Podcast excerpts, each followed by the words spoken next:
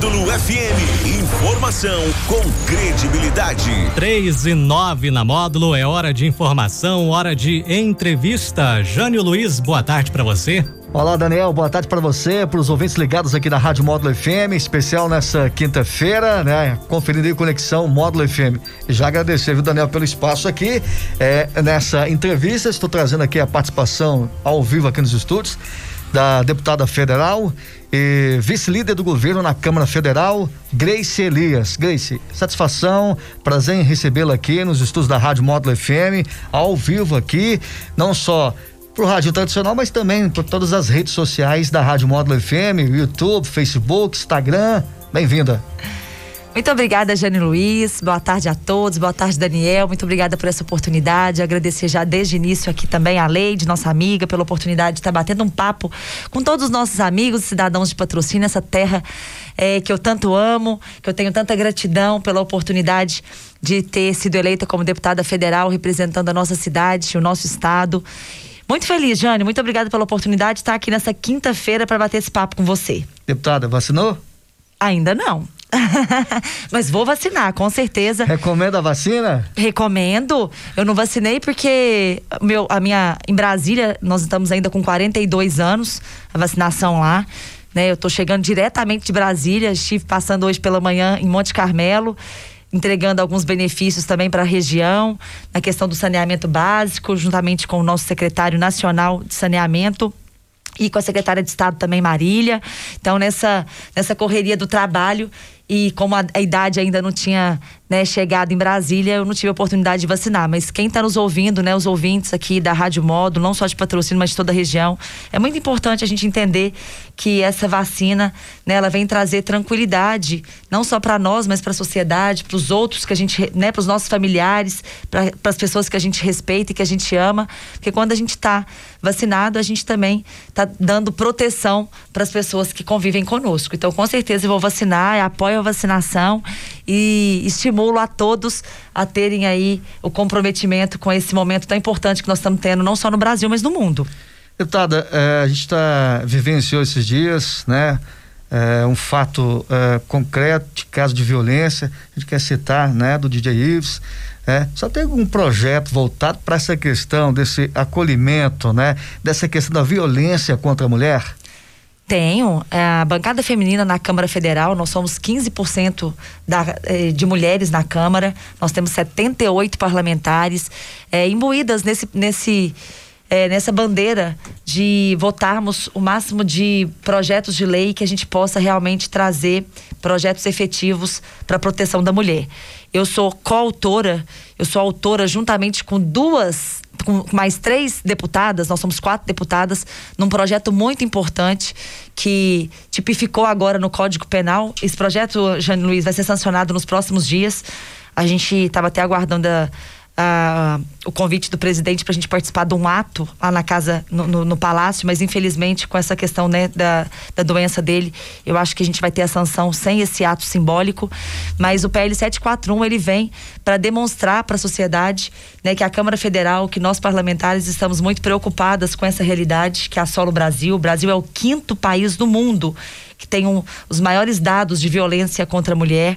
E esse projeto de lei ele vem exatamente criando um tipo penal novo que é o tipo da, da violência psicológica, para que a gente também possa resguardar nossas mulheres, porque é um tipo de violência existente, e ainda também com uma campanha de enfrentamento para que as mulheres de forma silenciosas que vivem esse drama no seu dia a dia, elas possam buscar ajuda sem abrir a boca, apenas abrindo a mão com o sinal vermelho e demonstrando para essas entidades, empresas privadas, órgãos públicos que têm participado conosco dessa campanha, para que elas possam buscar ajuda. E a Polícia Militar é uma parceira desse projeto, da campanha Sinal Vermelho contra a Violência Doméstica. A Polícia Militar do Estado de Minas Gerais foi o primeiro Polícia Militar a assinar esse protocolo, juntamente com o CNJ, com é, Associação dos Magistrados do Brasil e agora com a Câmara Federal e com o governo federal também participando com essa sanção desse projeto. E a mulher que chega numa farmácia, vamos dar um exemplo prático aqui, com o X vermelho na mão e abre para que para atendente, a atendente ela tá apta a fazer uma ligação para o 190, pedir para que o 190 possa vir até a farmácia para dar esse acolhimento para essa mulher a, a atendente da farmácia não vai constar o nome dela no boletim de ocorrência, justamente para que a gente possa proteger essas pessoas que estão nos ajudando a fazer dessas pontes. E assim, a primeira empresa e a primeira setor que entrou conosco nessa campanha do sinal vermelho contra a violência doméstica foram as farmácias, porque a farmácia é um local, principalmente nesse momento da vida que nós estamos vivendo, que as pessoas têm frequentado. Às vezes você não sai de casa porque o lazer está restrito, né? Mas a farmácia você vai. Você compra um remédio, você compra um leite para seu filho. Então, eu Associação das, das Farmácias do Brasil entraram nessa campanha com a gente, justamente para que nós pudéssemos fazer esse enfrentamento. Até porque, Jane, é importante que as pessoas que estão nos ouvindo saibam. Infelizmente, a, a, violência contra a mulher, contra o idoso e contra as crianças cresceram muito nessa pandemia. Porque com o fechamento das escolas, a gente não tem, às vezes, a oportunidade de diagnosticar que a criança está sendo violentada. Porque a escola é um canal de proteção, é uma rede de proteção. Quando a criança chega lá e às vezes ela demonstra, ela tem algumas atitudes que demonstram que ela está triste ou que a roupinha dela está suja, né? As, as professoras, elas são treinadas, elas são capacitadas para que elas façam esse esse trabalho de proteção da criança também. Com o fechamento das escolas, a gente então diminuiu esse número de, de diagnósticos. E a gente sabe que, infelizmente, pelas ligações do Disque 180 e do Ligue 100, a gente, infelizmente, é, tem um número crescente de denúncias de violência também contra os idosos. Agora, deputado, eu queria a sua opinião. A gente sabe, a gente trazendo para nossa realidade aqui, para a cidade de Patrocínio, a gente sabe que compete ao poder público, mas não teria como é, é, fazer uma casa, um, um, um, lugar de acolhimento aqui em Patrocínio para essas mulheres? Teria como? É, essa, essa ação é uma ação do Poder Executivo, né? O Poder Executivo Municipal, Federal é, e Estadual, que são políticas públicas de enfrentamento à violência.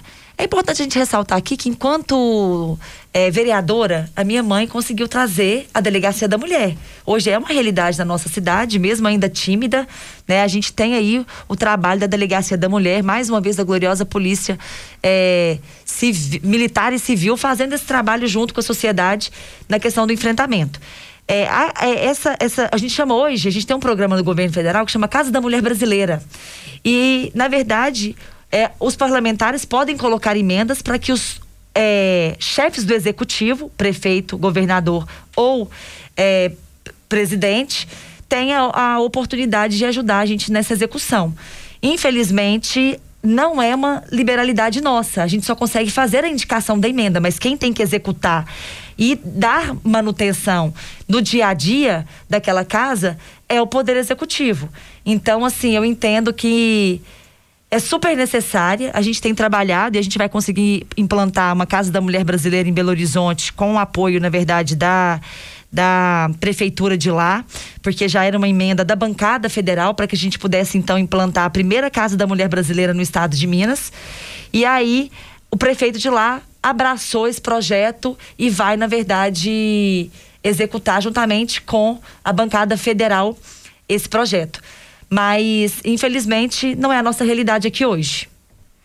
Agora, é, deputada, com relação à duplicação da 365, tem muita pergunta aqui por parte pessoal da população de patrocínio, né? Porque se comenta que será só o trecho de Uberlândia a Patos, só 11 km, só está por dentro. O que, que o senhor pode adiantar com relação a essa duplicação? Desculpa, como assim? A duplicação da 365. Ah, tá. Não. É importante a gente ressaltar que desde 2019, quando eu, eu tomei posse em fevereiro, a gente tem lutado, essa é uma bandeira muito importante, não só para mim, mas para todos nós que somos usuários. Eu morei sete anos em Uberlândia, a gente sabe da necessidade é, de, de termos uma estrada com segurança.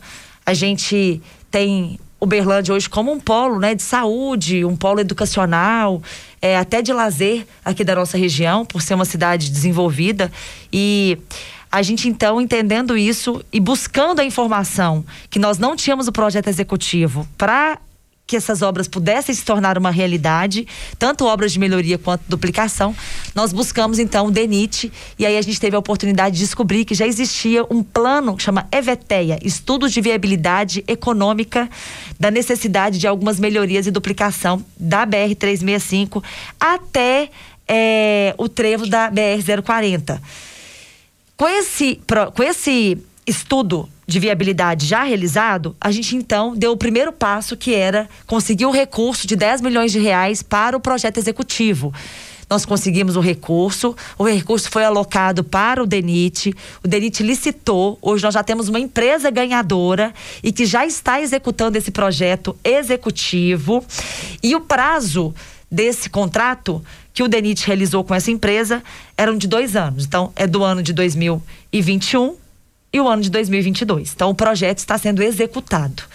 E aí, a gente tem uma grande esperança que com esse projeto todo finalizando, a gente vai continuar esse trabalho junto ao Ministério da Infraestrutura, junto ao DENIT, para que a gente tenha a oportunidade de ter essa obra realizada num longo espaço de tempo, que a gente sabe que uma, uma obra de duplicação, de melhoria de uma rodovia, ela não acontece de um dia para a noite, porque, Jânio, um quilômetro para a gente duplicar né? Um, um quilômetro de obra hoje, de pavimentação, é um milhão de reais. Então, é, são obras caras. Mas a gente não tem que olhar recurso agora. A gente tem que olhar que nós vamos ter o projeto executivo realizado. O projeto executivo realizado, a gente vai dar um novo passo que é trabalhar junto ao Ministério da Infraestrutura, junto ao governo federal, a necessidade de termos recursos para executar essa obra. O que essa pessoa, é, esse, é, esse, é, esse ouvinte. Ele fala de eh, o trecho, deputada, de Uberlândia Patrocínio ter só 11 é, é, km. Não, é que na verdade. Sendo que a faixa adicional é 40 km. É. É. Que é o trecho de Uberlândia Patrocínio. Lê a mensagem dele, lê a, a ah, mensagem. É Vamos ler aqui, uma mensagem é, do, do, nosso é, é ouvinte. Nosso ouvinte. Que a questão da duplicação, né? Tá rolando uma audiência pública para discussão da privatização do trecho Uberlândia Patos da BR 365, trecho Uberlândia Patrocínio vai ter só 11 km da duplicação e 40 de faixa adicional, pois é no trevo aí vai ter uma praça de pedágio entre Patrocínio e Araguari. Pronto, isso é um outro é assunto. Isso. Então vamos lá, vamos começar então um outro assunto. O governo de estado, o governador Romeu Zema é, e sua equipe, secretário de estado, estão fazendo um estudo para ver a possibilidade deles lançarem um programa de concessão para as rodovias do estado de Minas Gerais, para as MGs. E nesse estudo, eles solicitaram então para que eles pudessem é, verificar a possibilidade de pegar um trecho da BR. A princípio, eu sou contra a liberação de parte do trecho da BR-365 para esse grande programa de concessão do governo de estado. Não tem nada a ver com o governo federal. É o governo de estado buscando uma condição de fazer melhorias nas suas rodovias estaduais, as suas MGs, para tentar ter viabilidade econômica. Ele está tentando, então, incluir uma parte, um trecho da BR-365. Eu já falei com o governador Zema, já falei com o ministro Tarcísio, que eu sou contrária a, essa, a esse estudo, uma vez que nós demoramos tanto para ter uma deputada federal na região, para nós para que nós pudéssemos ter a oportunidade de ter essas melhorias, essa duplicação é, acontecendo e sendo realizada pelo DENIT, sem ser necessário uma concessão, uma privatização. E é, o governador me disse que, Grace, nós estamos apenas fazendo um estudo. E para isso, a gente, na verdade, pediu para que eles pudessem colocar uma parte dessa rodovia nesses estudos. E depois vai ser demonstrado e vai ser falado aí juntamente nessa audiência pública, nessa apresentação, o que eles têm. É, o que, que os estudos deles demonstraram. Hum. E aí é a hora da gente se unir e falar: não, nós não queremos mesmo que a gente vai ter benefício, ou queremos, né? Aí vai depender da, da sociedade. A situação, né? É, de todos nós, porque eu não sou deputada estadual, sou deputada federal. E essa discussão é a nível estadual. Então aí nós vamos ter que nos unir, vamos falar, olha, governador, ó, secretário de Estado, nós entendemos que para nossa região não é interessante. Mesmo que seja um projeto que é, nós entendemos que vai ajudar as MGs. Ou não. Esse projeto que o senhor fez é um projeto muito bom. Nós vamos apoiar. Então, assim, depende. Vamos ver essa apresentação desse projeto. A princípio, da forma que está, eu não apoio. Já falei para eles que não tem o meu apoio, tendo em vista que Eu já consegui 10 milhões de reais para a realização do projeto executivo, ou seja, são 10 milhões de reais para que a gente faça um projeto de uma rodovia, para que a gente possa sonhar e pleitear e lutar junto ao governo federal, para que a gente consiga fazer todas essa, essas melhorias que o EVTEA já apresenta. E eu vou continuar batendo nessa tecla que a nossa região tem uma deputada federal e que nós não precisamos entrar nesse processo, uma vez que o que, o que era mais difícil, que era necessário, o projeto executivo 10 milhões nós conseguimos no primeiro ano. Agora, nos dois anos subsequentes, nós estamos, estamos com, nós estamos com dois anos e meio de mandato, nós já temos esse projeto sendo realizado. Finalizando o projeto, aí nós estamos passar por uma terceira etapa, que é a etapa, então, da busca de recursos, da sensibilização do DENIT, da sensibilização do ministro, que é uma obra importante não só para a nossa região, mas uma obra importante para o Brasil. Tendo em vista que a BR-365, ela escoa toda a produção do centro-oeste brasileiro, passando pelo Triângulo Mineiro, indo para o Nordeste. Ou seja, essa via de acesso é uma via de acesso importantíssima para o país. Se os estudos demonstrarem que pode ser interessante para nossa região, nós também todos vamos nos unir, vamos falar, não, nós vamos apoiar, mas nós vamos apoiar da seguinte forma: nós exigimos que tudo que o, o, o DENIT faria, que vocês também façam. Porque se vocês vão ser beneficiados com esse trecho, para que tenha viabilidade econômica, nós temos que exigir, e eu já tenho exigido nessa, nesse diálogo que eu falei com o governador, que se não for bom para nossa região, nós não vamos querer. Agora, de forma muito transparente e muito clara. Agora, deputado, outro assunto. É, se fala muito, né? A gente é, vê sempre aí os comentários nas rodas de conversas aqui na cidade de Patrocínio, seu nome para a prefeita de Patrocínio nas próximas eleições. A senhora se sente pressionada? Não, nunca. Eu me sinto, na verdade, é prestigiada. É um reconhecimento do nosso trabalho, da nossa liderança, do nosso amor pela cidade, pelo nosso carinho para que realmente a gente tenha a oportunidade de, através do executivo, que, que é um poder totalmente diferente, totalmente distinto do, do, do, legislativo, porque no legislativo eu faço leis e fiscalizo. No executivo, como o nome diz, eu executo políticas públicas de melhoria para nossa cidade. Então, realmente, é uma oportunidade de deixar um legado, de deixar né, um benefícios para o nosso povo. Então, eu me sinto lisonjeada e feliz pelo, por esse reconhecimento e por essa lembrança. Nós ainda temos aí, né?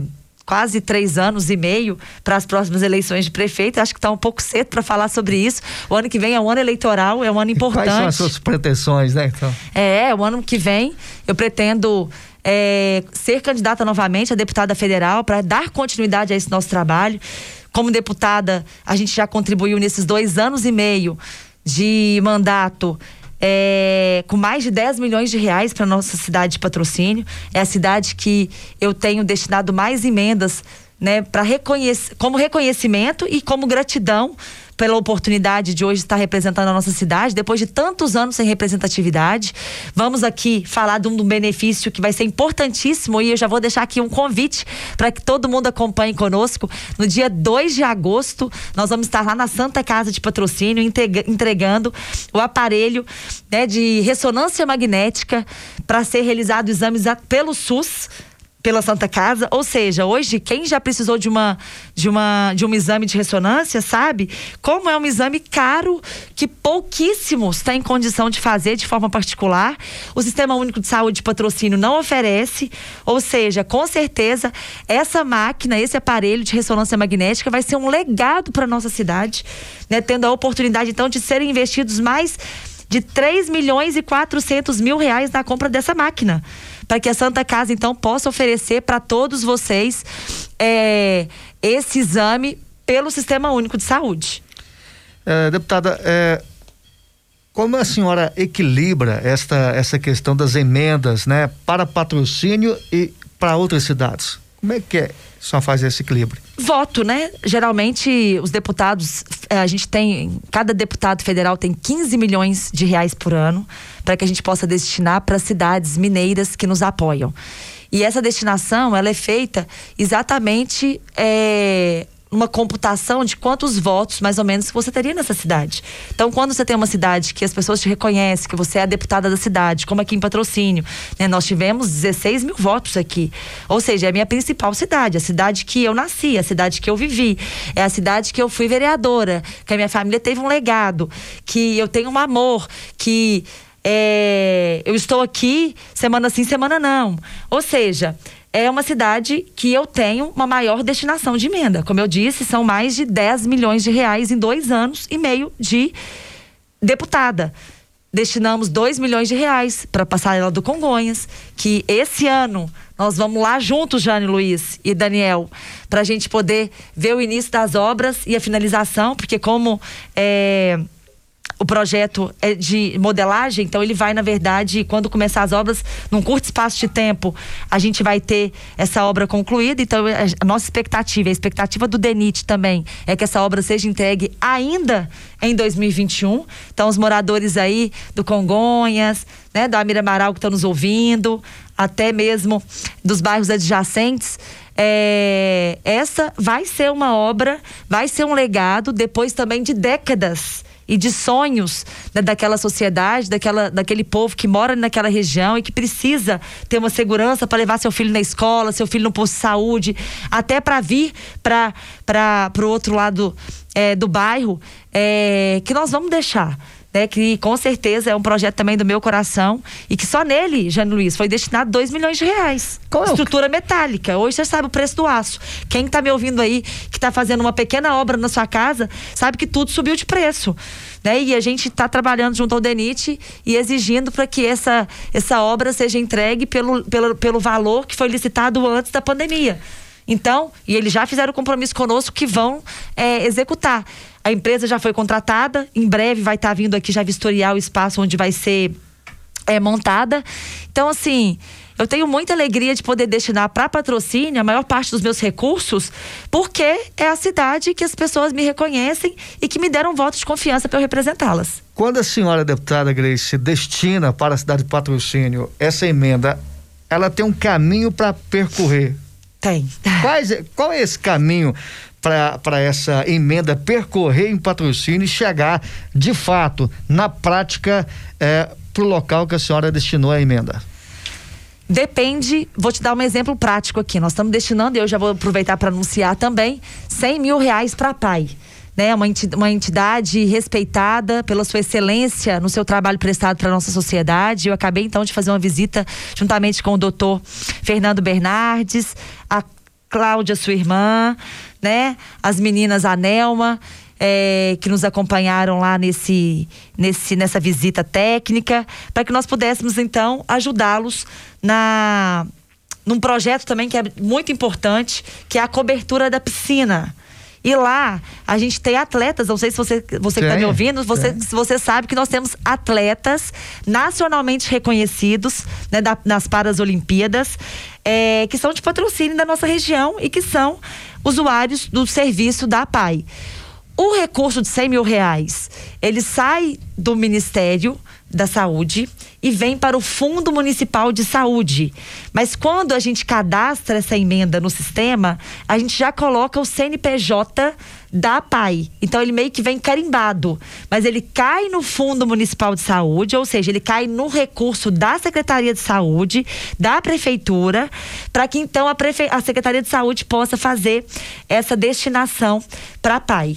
Então a gente não consegue recursos federais, a gente não consegue mandar recurso direto para associação, recurso direto para entidades, sempre tem que passar pelo Fundo Nacional da Saúde ou da Assistência Social, como foi aquelas cinco entidades, aqueles 82.500 reais que nós destinamos para cinco entidades é, de patrocínio, elas também passaram pelo Fundo Municipal da Assistência Social e a Secretaria de Assistência Social que fez a destinação dos recursos ou dos itens que o edital é, determinava para essas entidades. Ela depende da prefeitura também, para. Depende da prefeitura também. O recurso da foi, PAI. A, a PAI já foi. Pronto, o recurso da PAI caiu no dia 10 do 6, né? 10 de junho. E agora a Secretaria de Saúde, então, tem que repassar esse recurso para a PAI. Você sabe se foi repassado? Ainda não foi repassado. Eu acabei de sair de lá, conversei com a, com a diretora e com o presidente.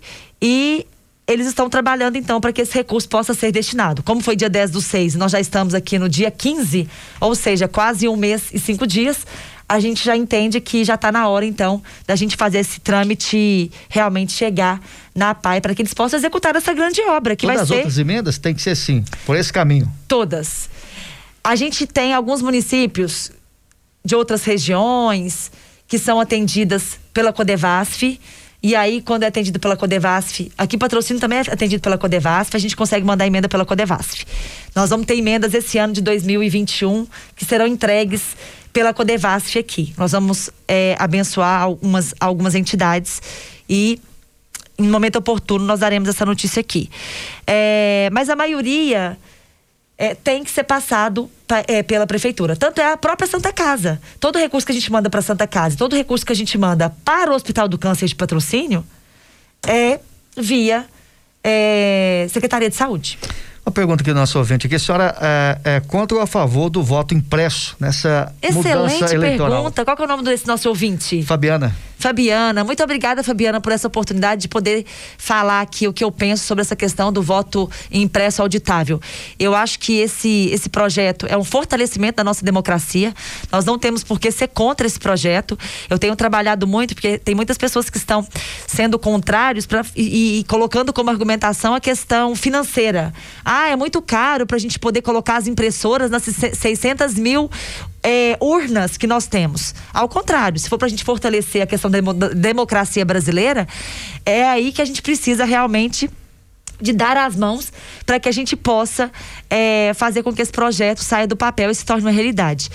Eu entendo que é um projeto que me fizeram uma, uma é um comparativo e eu achei interessante. Será que o nosso voto vale menos que o jogo que você faz na lotérica? Porque se o jogo da lotérica, que você vai lá e vai na, na, na lotérica e, e, e, e, aposta na Mega Sena, ele te dá um extrato dos números que você falou que você quer apostar, o seu, o seu voto, você não tem condição, depois que você clicou, saber se realmente aquele número que você é, votou, se foi o que realmente foi computado no sistema. Eu falei, exatamente, não vale não. O nosso voto vale muito mais, porque é, é o nosso principal poder hoje é o nosso voto que é com que a gente decide quem vai administrar nosso município, nosso estado, nosso, o nosso país, quem vai nos representar nas câmaras legislativas, sendo a nossa voz, já que a, o poder legislativo é a voz do povo. Então, não tem por que a gente ser contrário a essa, essa grande ação do voto impresso auditável eu sou favorável ao voto impresso auditável. Eu tenho trabalhado para que a gente possa fazer esse convencimento junto no, no parlamento. Vários parlamentares têm trabalhado é, nesse sentido de tentar sensibilizar os demais. É regredir, não, deputada? Nunca. Essa Nunca. Deixa eu explicar uma coisa para você. Ninguém vai sair de lá com um ticket para que a gente não tenha aquela questão da, da pressão da, da pessoa te, te falar assim, não, deixa eu ver se você votou em mim mesmo, traz o extrato para mim, né? Porque o voto é livre, ele é secreto. Ninguém, ninguém pode saber ou obrigar você a dizer em quem você votou, porque é um direito do cidadão. Então, na verdade, o voto impresso é apenas. Ele, vai apenas. Ele vai sa sair um ticket. Eu vou até chamar todos para poderem entrar nas minhas redes sociais, que eu vou postar um vídeo hoje para que vocês possam entender na prática como que seria. Então nós vamos ter uma urninha ao lado acrílica, na qual, igual quando a gente gasta o cartão de débito ou de crédito, que sai aquele papelzinho, aí aquele papelzinho ele vai sair, você vai ver ele e a hora que você apertar fim, ele vai cortar e vai cair numa urna eletrônica, numa urna fechada, lacrada. Então você não pega no seu voto. Você não pode pegar naquele papel. Ele, ele é vedado, é, é sigiloso. É só para você confirmar que se você votou no número tal, o número tal realmente é o que foi computado. E essa, é por isso que eles falam que tem um custo econômico, porque a gente vai ter que instalar essas impressoras é, co, é, acopladas à urna eletrônica para que então a gente tenha a oportunidade. Caso comece várias pessoas a falar: não, meu voto não saiu correto. O outro fala: meu também não saiu correto. O meu também não saiu correto. Ah, então tá, então vamos pegar essa urna aqui, vamos auditar? Então, pega aqui é, o extrato da urna eletrônica. Quanto que deu? 75. Então vamos abrir a urna aqui, nós estamos aqui com representantes de todos os partidos e tudo. Nós vamos aqui abrir a urna e vamos contar os extratos que estão aqui dentro da urna lacrada. E aí, se der 75, ok, tá tudo correto. Se der 74, 72, 71, realmente teve um, uma fraude no sistema e o que foi computado não é o que realmente é, aconteceu dentro da urna que a gente consegue auditar. É, é, é importante a gente ressaltar uma coisa. Hoje, qualquer empresa pode ser auditada. Por que, que a gente não pode auditar o TSE? Por que, que a gente não pode auditar o sistema eleitoral brasileiro? Hoje é impossível. Você, como jornalista, Jânio, já deve ter ouvido no dia da eleição muita gente falar assim: ah, não apareceu a foto do meu candidato. Ah, eu votei no fulano, mas eu não vi a foto. Já aconteceu ou não? É, já. E aí, muita gente fala. Tanto é que por isso que tem fiscal de urna. Porque é sistema eletrônico, pode ter falhas. Pode ter falhas. E aí, hoje a gente não tem condições de auditar. Se você falar assim, não, não está correto, vamos auditar. O TRE não consegue auditar as eleições brasileiras. E esse sistema nosso, ele não é utilizado em vários outros países. Então isso demonstra o como, infelizmente, a gente tem nem a própria Argentina não usa o nosso sistema. Que era como o nosso, e eles já fizeram três atualizações dos sistemas dele, e nós continuamos no mesmo. A Índia, que é o maior é, sistema eleitoral brasileiro, é, mundial, porque a Índia, né, a gente tem muitos habitantes lá, eles também não usam. O próprio Estados Unidos não usa somente a urna eletrônica. Não usa a urna eletrônica.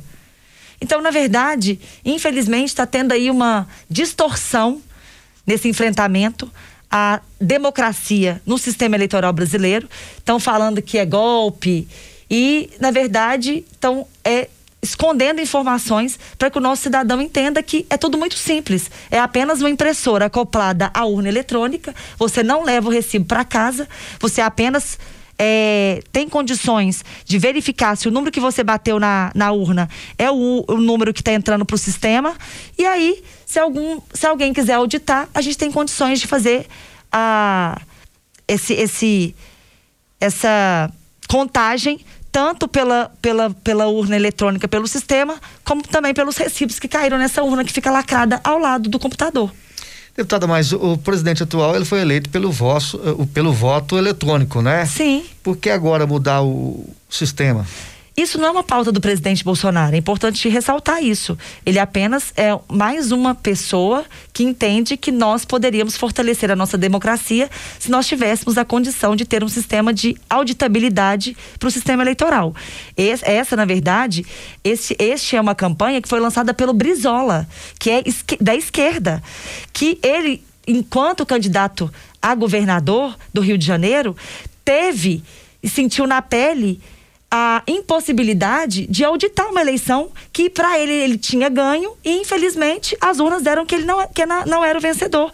E quando ele foi fazer essa indagação, não tinha como ele fazer a auditoria do sistema eleitoral brasileiro. Então é importante a gente ressaltar que essa grande luta do voto auditável é uma luta que a esquerda levantou.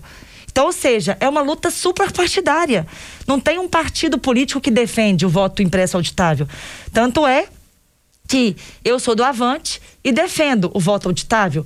Outros deputados de outros partidos também defendem. E aí a gente então tem uma oportunidade de dar mais transparência à democracia brasileira. Qual que é? Qual que seria a perda de nós termos um voto impresso auditável? Nenhum. Por que, que a gente não pode colocar? Entende? Não tem, não, tem, não tem um ponto negativo. A única coisa que eles podem falar é a questão financeira. Mas aí é a questão de colocar uma impressora ao lado da urna eletrônica. E aí são 600 mil pontos que a gente tem. Até busquei essa informação porque eu estava fazendo exatamente esse cálculo financeiro, se a gente teria condições. Me falaram que nós temos 600 mil urnas no Brasil. E seria apenas esse investimento, porque até o próprio sistema, quem faz é o TRE. Então nós não tínhamos nada de pejorativo ou ruim. Então por que não fazer, já que vai fortalecer a democracia? Mas é importante ressaltar que é uma, uma bandeira que foi iniciada pela esquerda lá atrás e que hoje nós todos apenas é, entendemos que ela realmente é necessária.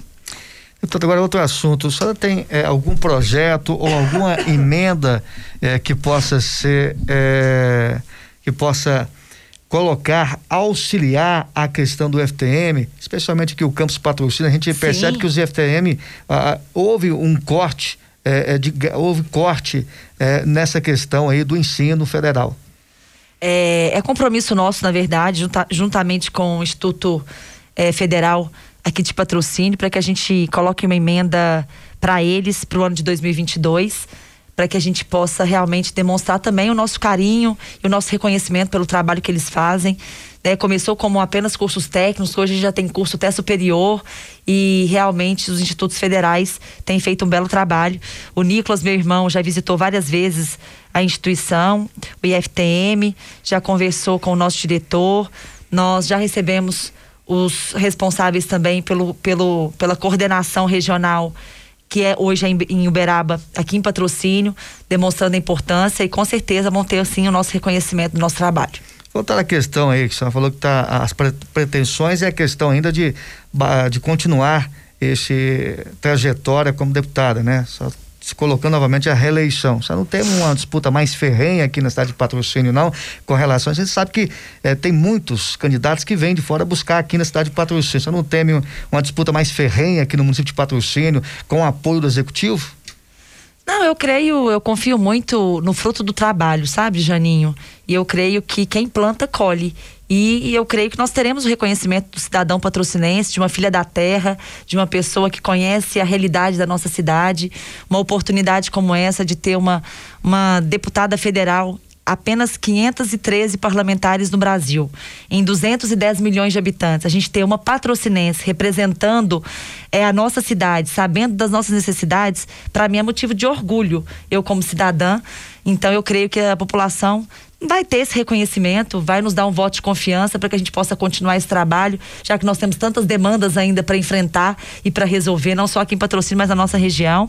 E eu creio que as pessoas vão reconhecer esse trabalho nas urnas. Isso eu acho que é de forma natural e também é democrático, é ter outros candidatos também é, uma, é, democrático e aí a gente demonstra tudo que a gente já fez pela, pela nossa cidade, né? Como eu tenho dito, mais de 10 milhões de reais investidos aqui em emendas sem o poder do poder executivo, sem, sem, sem a parceria do poder executivo, que isso é importante a gente ressaltar aqui, porque com certeza com a parceria do poder executivo ativa, a gente às vezes até poderia ter feito mais, mas infelizmente, como às vezes a gente tem muitos, é, muitas dificuldades. Quais são as dificuldades? A cada emenda que a gente vai mandar, a gente tem uma dificuldade muito grande na possibilidade do cadastramento das emendas no sistema, e aí a gente tem que ligar para o secretário, tem que conversar com ele, tem que tentar sensibilizar, uma coisa que eu acho totalmente desnecessária, porque se a gente está mandando um benefício para a cidade, eles deveriam fazer de forma natural e rápida, não é verdade? E não dificultar. E às vezes até fazer com que nós perdêssemos oportunidade de mandar emenda.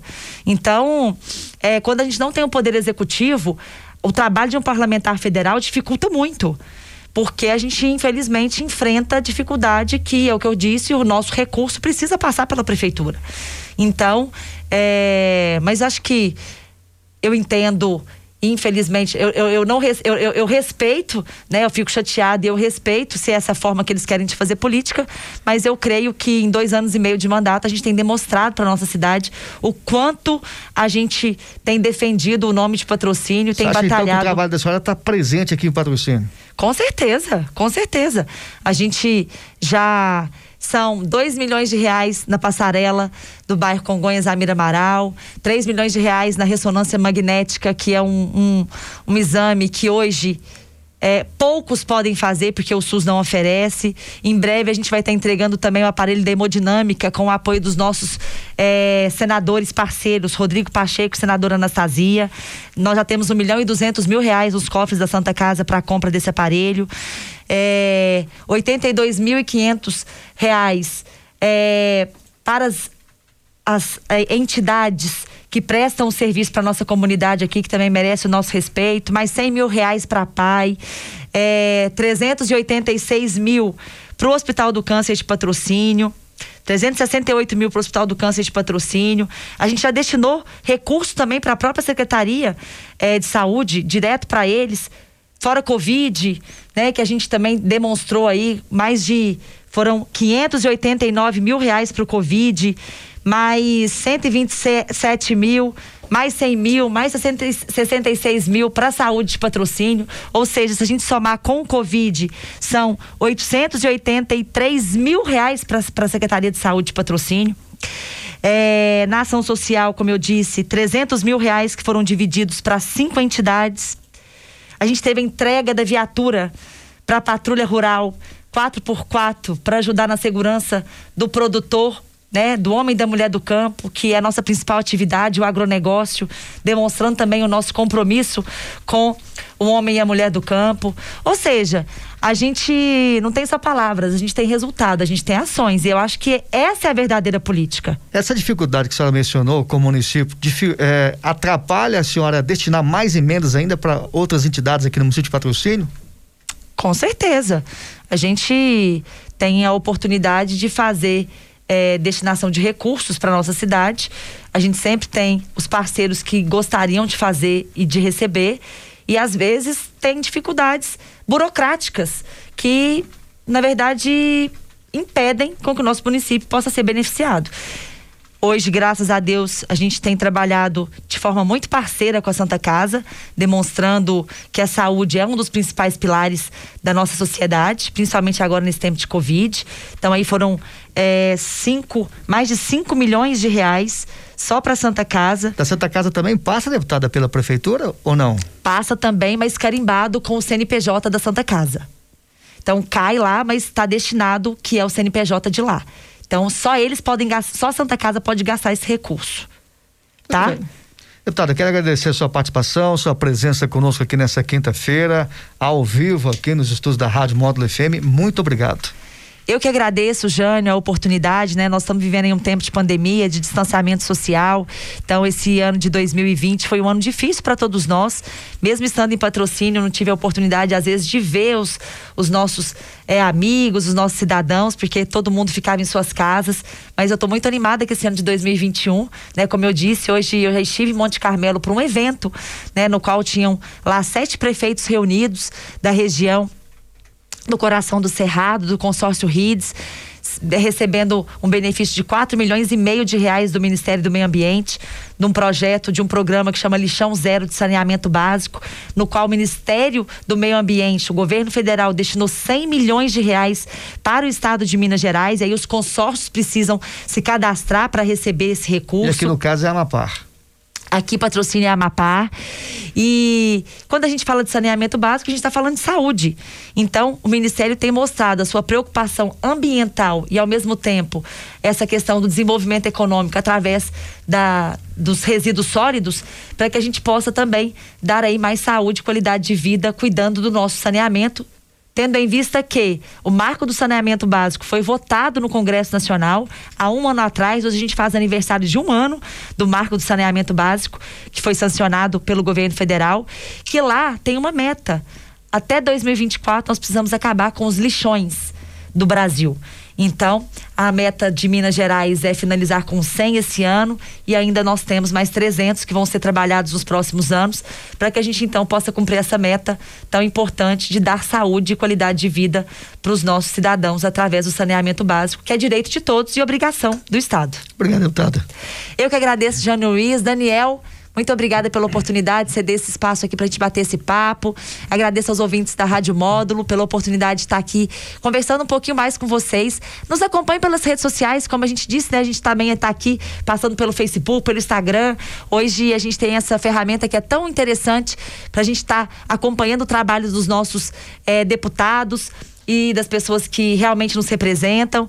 E eu gostaria muito de convidar vocês, então, para acessar o nosso Facebook, Grace Elias, Instagram, arroba Grace Elias, para que vocês possam também deixar lá a sua sugestão, é, a sua contribuição, para que a gente possa fazer cada vez mais um mandato efetivo representando você.